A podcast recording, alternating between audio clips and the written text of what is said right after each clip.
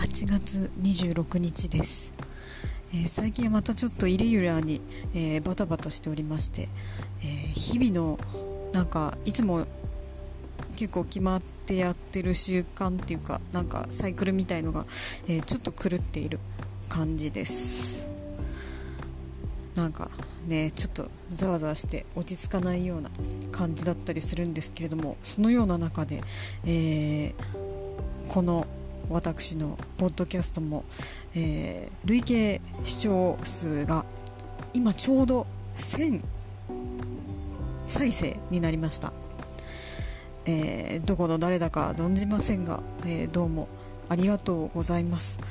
え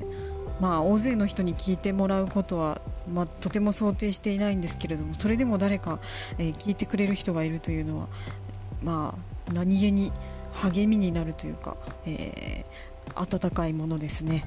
えー、ありがとうございますいつも。